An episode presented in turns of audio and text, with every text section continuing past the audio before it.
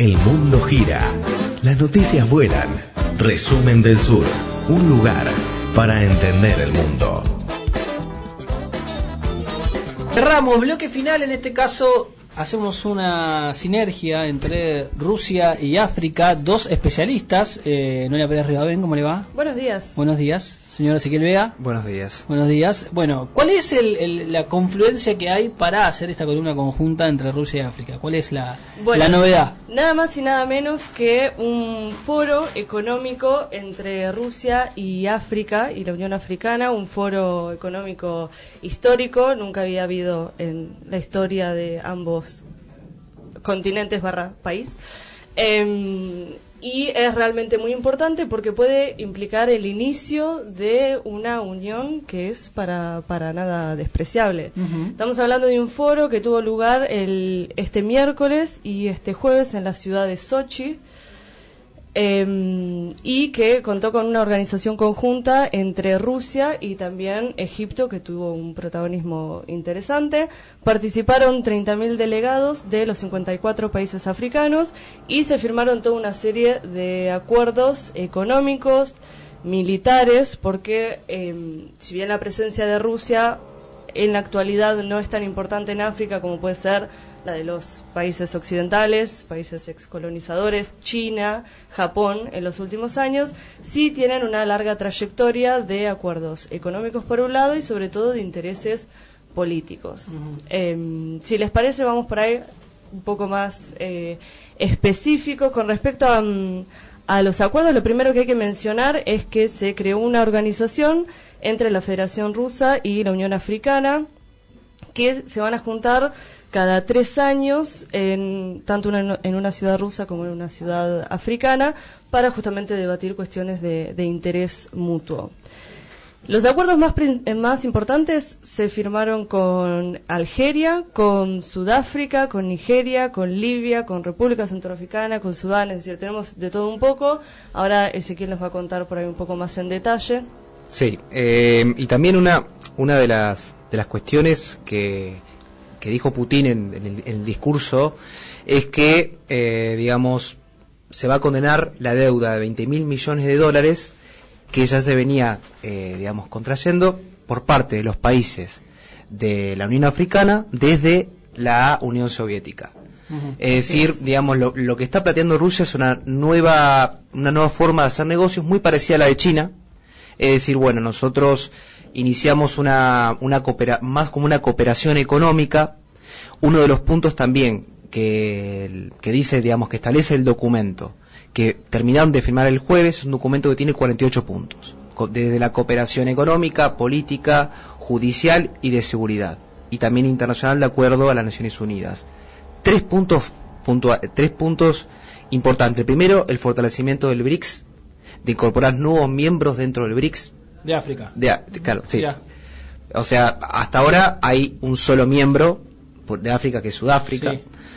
Otro punto también interesante son, eh, bueno, el aumento de, eh, de cooperación, o sea, duplicar las exportaciones e importaciones entre ambos países. Hasta ahora, hasta ahora, digamos, hasta fines de 2018 significó 20.000, eh, entre 18.000 y 19.500 millones de dólares el flujo comercial Rusia hacia los 54 estados de la Unión Africana. Comparación con China, por ejemplo, son 205 mil millones de dólares. O sea, digamos, una no, no- hay, no hay comparación. Por eso el objetivo este de cada tres años es, es este fortalecimiento para comenzar a duplicar y sobre todo el fortalecimiento político e institucional entre Rusia y la Unión Africana. Da- dos datos puntuales. El primero, que con República Centroafricana el año pasado distintos, eh, distintos grupos privados de seguridad diga- eh, han, han comenzado a formar a las Fuerzas Armadas República Centroafricana para combatir el terrorismo. Eso que a quien, le, a quien le causó problema, a nada más y nada menos que a Macron. Claro. Digamos, ahí hay una puja muy grande. Y bueno, Sudáfrica jugó un rol fundamental en cooperación de seguridad y también comercial, sabiendo que eh, tanto, eh, tanto Egipto como Sudáfrica son dos grandes socios comerciales de Rusia. Y al Sisi, obviamente, que es el país al cual este, se destina mayor exportación de Rusia hacia un país de África. Imagino, Noé, que no que este nuevo modelo de o esto que decía SD eh, se quiere como eh, imitar o es parecido al sistema de relaciones que tiene China con África. Imagino que va a haber, buscarse una complementariedad y no una y no va a ser una competencia para China, Rusia, ¿no? Bueno, teniendo en cuenta que en el último tiempo China y Rusia están bastante cercanos, supongo yo que justamente lo que buscan, por ahí no es una alianza explícita, pero buscar una preponderancia de Oriente sobre Occidente en, África. De hecho, esto me parece un dato interesante, eh, muy curioso y paradójico también. En varios discursos, Putin dijo que eh, parte de la colaboración que quiere tener Rusia con África es desde un punto de igualdad ya que Rusia nunca, nunca colonizó ninguno de los países africanos, a diferencia de sus colegas occidentales. Lo cual me parece un poco curioso porque digamos que en otras regiones Rusia trata a los países de la ex Unión Soviética como su patio trasero. Pero en África, en África, por el momento no. Como que hay un, principio, digamos, establece un principio de respetar la libre autodeterminación, porque esto también significa no intervenir, por ejemplo, en conflictos africanos, digamos, el lema que se está que digamos se está aplicando en la diplomacia africana de eh, los problemas africanos, solución africana.